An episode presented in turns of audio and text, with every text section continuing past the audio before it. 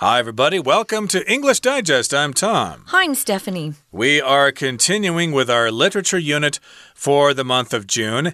And the book we're talking about today is The House of the Scorpion, which is a young reader's novel that, again, that was published back in 2002, mm -hmm. which is uh, talking about the future, okay? So this may be, what, 100 or 200 years in the future or something oh, like no, that? no, maybe more like 20. okay, not so, not so far in the future. Okay. We've got some of this technology already.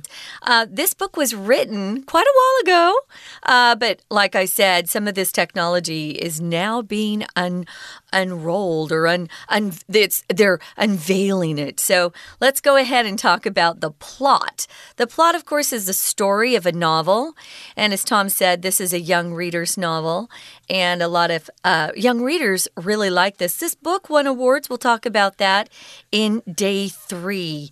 Now, when we um, left you in our last program, we found out that uh, Matt discovered that he was indeed a clone. He was treated horribly by people. Um, and he did get to meet his genetic father, his father who provided the DNA um, to, you know, create him, I guess you could say, in a cow's body. El Patron. He's a drug lord. He's already 140 because they've discovered something that will keep these rich people alive longer. Of course, the poor people die um, because they don't get their hands on that stuff. So he also has met Tam Lin, a bodyguard, he comes to trust him, and then he's also got his friend Maria. We're going to move on and read day two and find find out what happens next.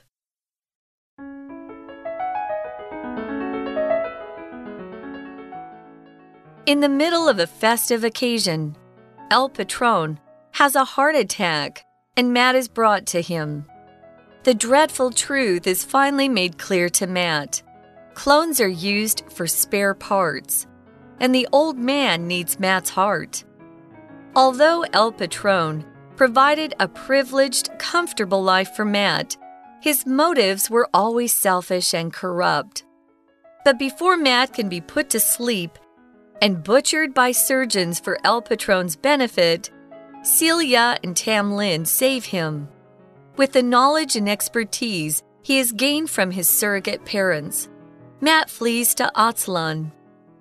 Although Matt finds safety in Aztlan, he faces many challenges as he makes his way in a new society with rigid new rules and its own set of flaws. For example, in opium, imprisoned people known as Eejits do all of the menial work.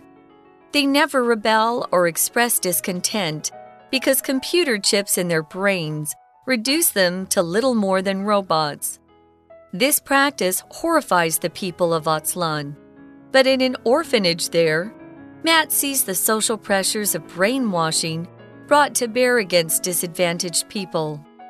He stands up to this heartless system and faces violent consequences. With the help of friends he's made at the orphanage, Matt forms a scheme to escape to the nearby town of San Luis. His friend Maria now goes to school there, and Matt is able to rest in security for a brief time at her side. Before long, though, he is charged with going back to opium to destroy its international drug production and trafficking businesses. Can he right the great wrongs of his predecessor, El Patron?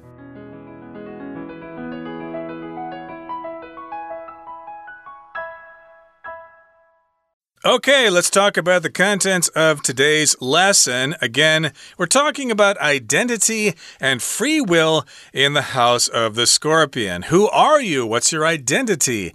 How do you describe yourself? And also, we're talking about free will. Are we able to make our own decisions in a free society? And again, the book is The House of the Scorpion.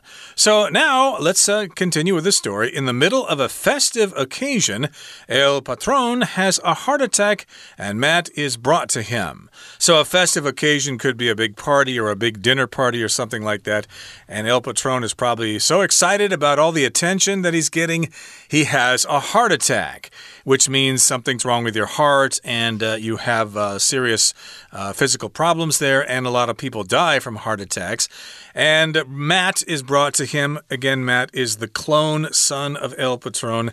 And the dreadful truth is finally made clear to Matt. Clones are used for spare parts, and the old man needs Matt's heart. So here he learns the truth. Gee, I'm not really his son. My purpose in life was simply to be spare parts for other people. And uh, this is not a new plot line. I think I've heard about this before in different stories. Mm -hmm. uh, they have uh, uh they have uh, clones made, or sometimes parents have a second child because the first child has some kind of problem. So later on, they might have to uh, have an organ transplant for that child or something like that. But yeah, this is the dreadful truth. Oh no, I'm just used for spare parts. So, yeah, if you're going to donate your heart to someone, you have to die. Uh, yeah, that'll pretty much uh, kill you, I think you could say. Now, it says here that he had been provided a privileged comfortable life by El Patron, but El Patron had bad motives. They were sinister, they were evil, because they were always selfish and corrupt motives.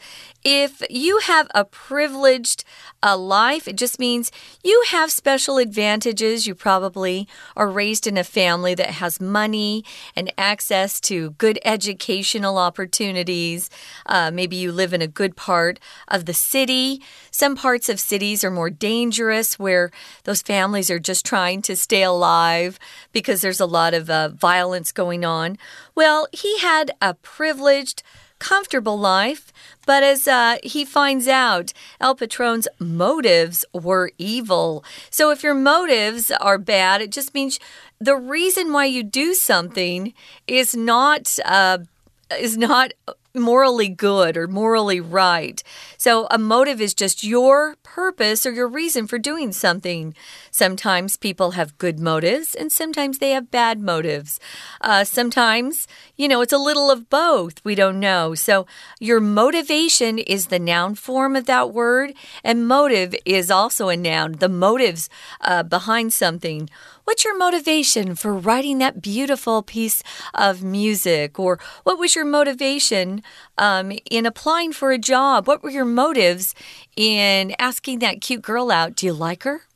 Mm, yeah, so of course, uh, sometimes when they're trying to solve a crime, they need to figure out what the motive was. Mm. Why would uh, Mr. A kill Mr. B? What's the motive there? If there's no motive, then it's unlikely that that person actually killed somebody else. So here, of course, the motives from El Patron were selfish and corrupt. He didn't really care about Matt at all. But before Matt can be put to sleep and butchered by surgeons for El Patron's benefit, yikes! Celia and Tam Lin save him. So they're going to put him to sleep and they're going to kill him and then they're going to cut out his heart and transfer it over to El Patron. And Celia and Tam Lin, of course, are friends of Matt and they save him. And with the knowledge and expertise he has gained from his surrogate parents, Matt flees to Aztlan. Okay, so he's saved by Celia and Tam Lin, and he's got some knowledge and expertise that he gained from his surrogate parents. Uh, your parents, of course, are your mom and dad, but if they're your surrogate parents, they're not your real parents. They're just people who are playing the role of your parents. Maybe they're your adopted parents or something like that, uh, your substitute parents, you could say that. And uh, he, of course, got some knowledge from them and some expertise. Mm. So here we've got the word expertise. Uh, that just means special knowledge in something. It's expert skill or expert knowledge in a particular field. Okay, so you might have certain expertise in engineering, for example, and you get hired a lot as a consultant. Right. So it's something that you've had extra training in, you're quite good at. So when he um, finds out what's happening, uh, he decides to flee to Aztlan. Aztlan is that uh, country that's south of where he's living, I believe. Now, if you flee, it means you run away, but you do it very quickly because there's some sort of danger um, or maybe harm is about to come into your life and you want to get away, you flee. A lot of times, criminals, after they uh, commit a crime, they flee from police or they flee that city. They want to get away quickly. But sometimes some bad people are after you and you also need to flee or get get away quickly. Um, so yeah, he flees and he finds safety in Aztlan, and he faces many challenges uh, as he makes his way in a new society. So this is a completely new life for him. He lives in a new area with uh, rigid new rules. If rules are rigid, it means they're not flexible. You can't change them, you must obey. And it has its own set of flaws. Uh, some people will leave, you know, a particular town or country and want to go somewhere else because they think it will be better. And they get there and they find out, oh, this place has problems too. And that's what this sentence means. So this Aztlan has its own set of flaws. Uh, flaws, some sort of imperfection, problems. And so he finds out, wow, even in this new place, I've got to deal with some things that aren't very nice, some flaws, um, and those rigid new rules. Exactly. So that's where he is now. And what are one of those flaws? Well, we've got an example here. For example, in opium, imprisoned people known as Eejits do all of the menial work. So if you're imprisoned, of course, you're in prison. You have been taken a prisoner, taken prisoner by the mm -hmm. government uh, because of some crime. And they are referring to these people in this book as Eejits. And of course, they have to do all the hard work or menial work. Menial work is difficult work, but also very boring work that needs to be done over and over again, like working in a factory or working in the fields or something like that. And Eejit, I think, is a slang term for idiot. Yeah, it comes from Ireland. It's Irish is slang, and it just means you're an idiot, you're foolish, you have no common sense. So yeah, the menial work is uh, tough to do and it's also very low paying. So they never rebel there or express discontent because they have computer chips in their brains, and that's reduced them to little more than robots. So if you rebel, you say, mm -mm, I'm not doing it. Uh, to rebel is to defy. Remember, we talked about what defy means day one. Uh, you say you're not going to obey. But these folks never rebel and they never express or show discontent. Discontent is unhappiness, uh, meaning you're not happy with your situation, you're dissatisfied with your your circumstances. But these people doing menial work, these Eejits, they just do as they're told and they kind of act just like robots. If you use that phrase a little more than, it just means you are what that word that follows the phrase means little more than Eejits. Uh, you could say, I'm little more than a slave to my parents. So you do all the work that your parents want you to do. That's a joke. So they're little more than robots Sounds like they don't have much of a personality. Yeah, they're basically robots. There's really yeah. no other way to define them. And that brings us about to the midway point in our explanation for today. Here comes our Chinese teacher. 听众朋友，大家好，我是安娜。我们昨天带大家开始看《蝎子之家》这本小说。好，故事是这样子的，在今天呢，就发生了有一次呢，在喜庆的场合中途，El Patron 他的心脏病突然发作了。 所以 Matt 就被带到身边啦，准备开始要把他的心脏给他。可是 Matt 因为明白了有一件可怕的事实，就是 clones 复制人其实是被当成 spare parts，是人类的备用零件，因为根本没有把人当成一个人。可是。到底有没有逃离这个危险呢？其实，在手术之前呢，Celia 跟 Tamlin 就把 Matt 救出来了。那么他们后来怎么逃的呢？是凭借着从代理父母那里所获得的知识，还有专业的技能，Matt 才逃到另外一个，也就是在鸦片王国南方的 Astlan 这个地方。好，所以呢，虽然 Mad 在 Aslan 就找到了安全的地方，但是其实他是进入一个有严格新规定。还有自身的这个缺点的新社会当中啊，其实还有很多的挑战呢。我们在第二段的第一句当中看到一个连接词 as，在这里的话呢，其实是要翻成 when，当什么什么时间是比较通顺的。那么，比如说会有哪一些挑战呢？例如在鸦片王国当中，有一些被称为呆瓜的这些囚禁者，就会从事所有的 manual work，一些卑贱的工作。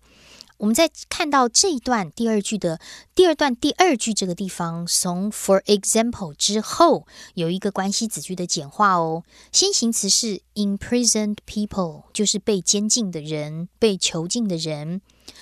从后面的 known 到 Egypts 这个地方可以左右挂号，省略的是 that are。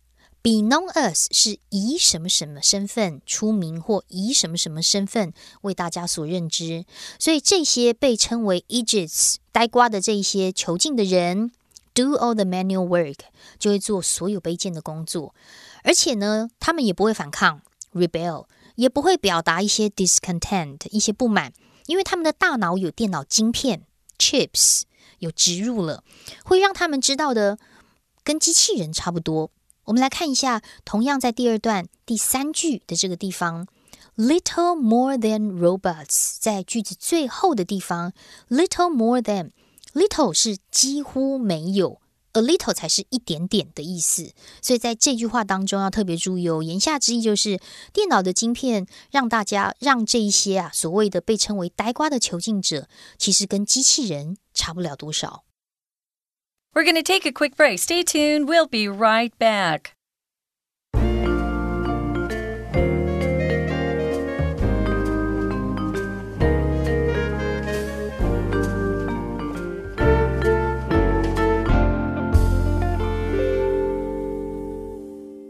Welcome back, guys. We're on day two of our literature unit, and we're talking about the House of the Scorpion. So, we know at this point that Matt has fled to Aztlan because he's found out that um, his father, or his, you know, genetic father, El Patron, wants to use him for his heart. Because remember, El Patron has had a heart attack. So he wants to get out of there fast. So before they can put him to sleep and uh, open him up and take out his heart and give it to El Patron, he flees and he goes to Aztlan and he finds that they have some challenges there with their society too. They've got a lot of rigid or very strict rules, and they have um, these people that are referred to as Eejits, they're imprisoned, so they don't have any freedom there. So uh, they do all the menial work. They never rebel. They don't uh, ever show that they're unhappy um, because they've got computer chips in their brains. So I'm sure that whoever is controlling those computer chips, uh, you know, can program them to do what they want them to do. So they're kind of like robots. Now, this practice um, horrifies the people of Aztlan. But in an orphanage there, Matt sees the social pressures of brainwashing. If you brainwash people, um, especially disadvantaged people, they don't know any better. They don't know that they're not hearing the truth. If you're disadvantaged, you don't have the opportunities that some privileged people have. Some of the the the people with power and money. So he stands up to this heartless system and he faces violent consequences. It sounds like uh, they're going to hurt him. Uh, exactly. So that's what's happening there. And that's what Matt is discovering. Yeah. Uh, brainwashing and computer trip, uh, excuse me, computer chips, mm -hmm. not computer trips. Uh, that would be different. Maybe that's uh, cyber vision or something like that. But yes, these are computer chips that control people's minds. And yes, the people are working in factories doing menial jobs and stuff like that. But uh, he stands up to this heartless system. So if you stand up to something, that means means you say, No, I'm not going to take it anymore, despite the fact that you'll probably be taken prisoner, you'll be beaten, you'll be tortured, and probably killed eventually. Yeah, but they have a lot of courage, these people who stand up and fight, you know, fight the power. Sometimes you're fighting government. Uh, indeed. And here in the final paragraph it says With the help of friends he's made at the orphanage, Matt forms a scheme to escape to the nearby town of San Luis. So, yes, he's uh, got some friends there, and they're going to work together, and they've come up with a plan or a scheme. Uh, kind of a plan, again, to escape to the nearby town of San Luis. So, they're all going to get away, and they're going to go to San Luis, and maybe they'll be free there, and they'll be able to get more organized and uh, move against the society. I don't think we talked about orphanage. That's one of the words um, that we saw in the second paragraph and now again in the third. An orphanage is a place uh, that children who have lost their parents go to live and they grow up there. Now, some of the kids who are referred to as orphans are adopted by other families, but sometimes they are not. So um, maybe they don't have any other family members that can take care of them after they lose their parents. Um, and so they grow up at an orphanage, and that's uh, where he's found some friends. So he's made them at the orphanage. And if you come up with a scheme, kind of an idea to get something done. Uh, sometimes when we use this word scheme, there's this feeling about the wor word that means that uh, maybe it's a little sneaky, a little tricky. Um, it can be uh, for bad people planning, you know, to do, you know, illegal things, but can also be someone who's trying to uh, keep their plan kind of quiet and not let everybody know about it. So they've got a scheme to escape to a town that's nearby called San Luis. Now, his friend Maria goes to school there, so that's probably one of the reasons why he wants to go to San Luis. Uh, indeed, because Maria is there and he's able to rest in security for a brief time at her side. So, yes, he's uh, safe there. He can rest in security. Uh, his uh, enemies won't be able to come and find him, especially his so called father's friends won't be able to come and find him and bring him back and uh, do that uh, operation on him to uh, give the heart to his father. Although I think maybe by this time the father is already dead from that heart attack. We don't really know. But in any case, yes, he can be safely there at Maria's side in the town of San Luis. Okay, so in the next sentence it says, Before long, though, he is charged with going back to opium to destroy its international drug production and trafficking businesses. So, usually, uh, when we say someone is charged with something, that means uh, somebody is accusing somebody of a crime, okay? You're charged with murder or you're charged with robbery or something like that. But in this particular case, you are given this job or you are given this responsibility. So, he is charged with this job. He is given this job to go back to opium and destroy the international drug production and trafficking businesses there. Uh, drug production, we can understand that. Trafficking means you sell it and then you transport it.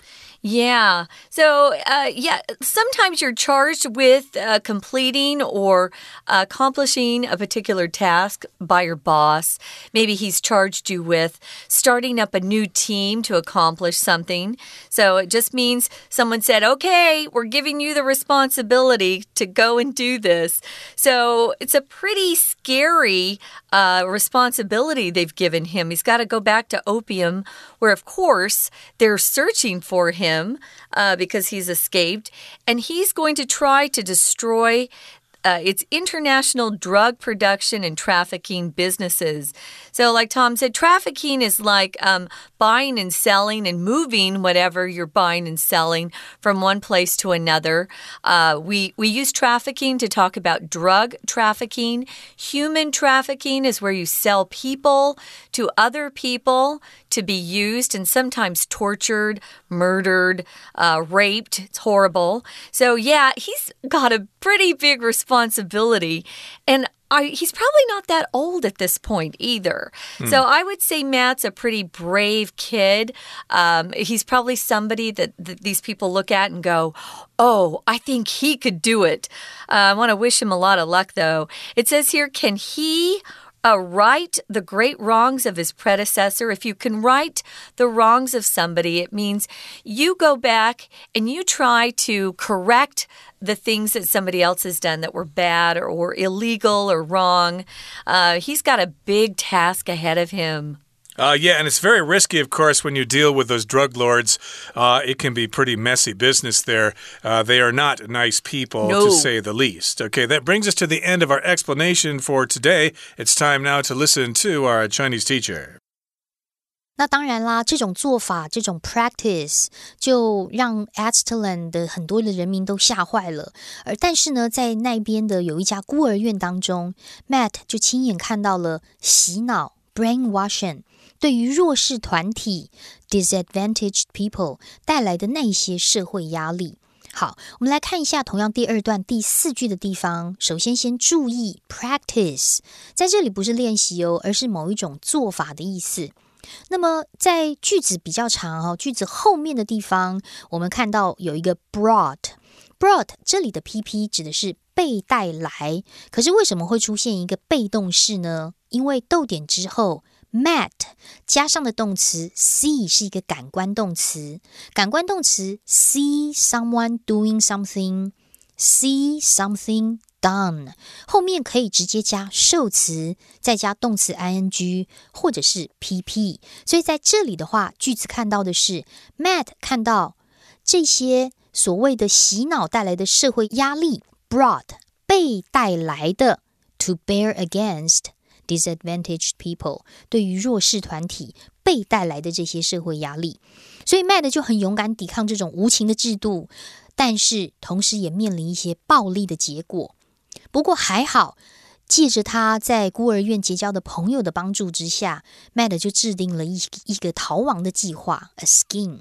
在第三段这个地方的第一句，同样出现了一个 with，也可以表示原因，也可以表示工具方法，凭借。不过后面有一个关系子句哦，先行词是 the help of friends，因为 with 之后介系词之后只能加名词，所以其实到这里 the help of friends 语义大概就已经到这里结束。可是要再补充说明一下是什么样的帮助呢？he 到逗点这里可以左右挂号，那么省略的是一个关带 that。不过要特别注意一下，he 这边打的一撇 s，这里一撇 s 是 has h a s 的缩写哦。好，那么制定了计划之后呢，在他们决定要逃亡到这个 Saint Louis，Saint Louis 就是 Maria 在上学的地方，而 Matt 逃到那边则可以暂时保持安全。不过不久之后呢，他又被指控重返鸦片王国，摧毁国际毒品的生产呐，非法交易贸非法的这一些交易的业务，发生了很多危险。到底故事的结局如何呢？可能要自己。看一下这篇小说才会知道哦。不过我们明天还有一天，我们要针对这个小说做一些啊这个作者的解说，还有文学的评论，所以别走开哟。我们明天见。That's it for today. Thank you so much for joining us, and please join us again next time when we will actually talk about the author of The House of the Scorpion, Nancy Farmer. So please join us then. From all of us here at English Digest, I'm Tom. I'm Stephanie. Goodbye. Bye.